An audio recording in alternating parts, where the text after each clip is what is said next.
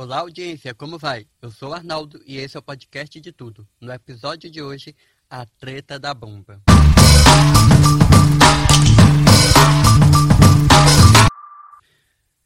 A partir da próxima terça-feira, o podcast de tudo estreia em novo horário.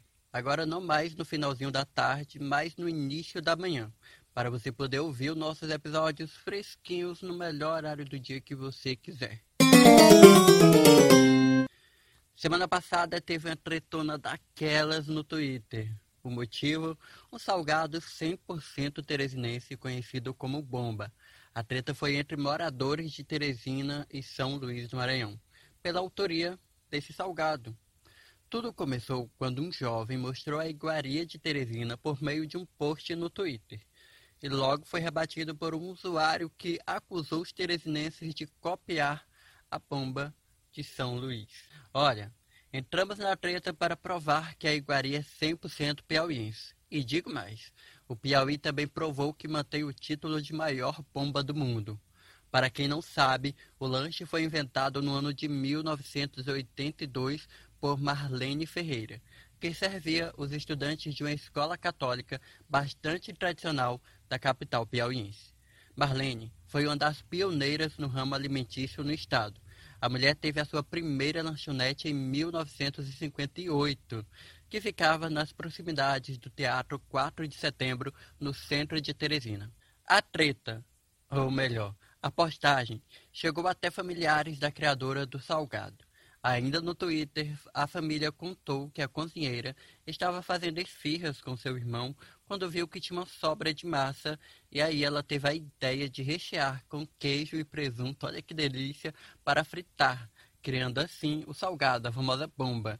Desde então, a iguaria se popularizou e hoje é possível a gente encontrar em quase todas as padarias e lanchonetes do estado. Ao G1 Piauí, o professor de gastronomia Carlos Lustosa, do Instituto Federal do Piauí, IFP, falou sobre a relevância da bomba no Piauí.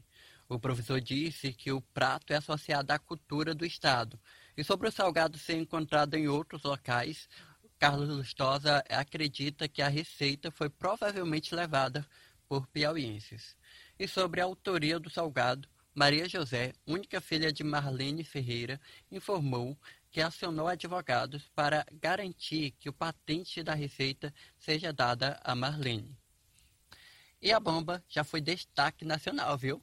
Uma receita tamanho família preparada por uma cozinheira também de Teresina se popularizou.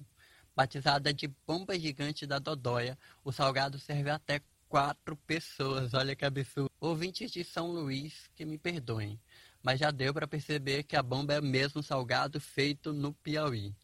Polêmicas à parte, a bomba é mesmo uma delícia. E eu quero saber de você, uma bomba combina com o quê?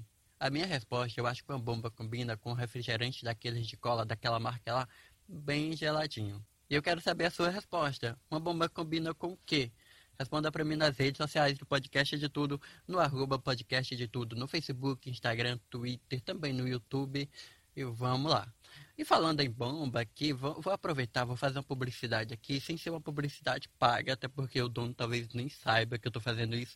Mas se você é de batalha, se você mora vizinho à cidade de batalha, se você pretende vir à batalha, ou se você já passou por batalha e quer voltar, visite a lanchonete do seu Gonçalinho. Ele faz as melhores bombas e salgados, me perdoe, mas do Piauí, do estado do Brasil, gente. É uma delícia. Então passou por batalha, vá lá na lanchonete do seu Gonçalinho. É isso. E bora se atualizar?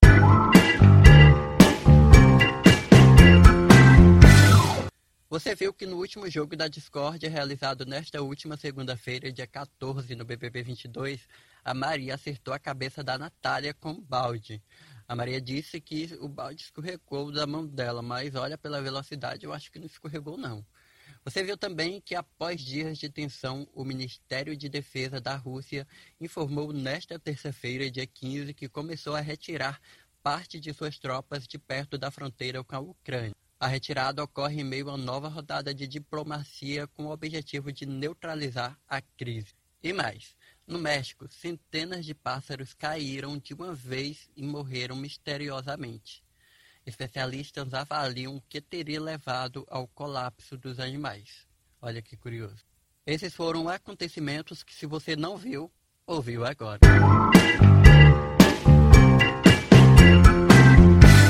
E sem mais para o momento, o nosso episódio de hoje fica por aqui. Um beijão e tchau.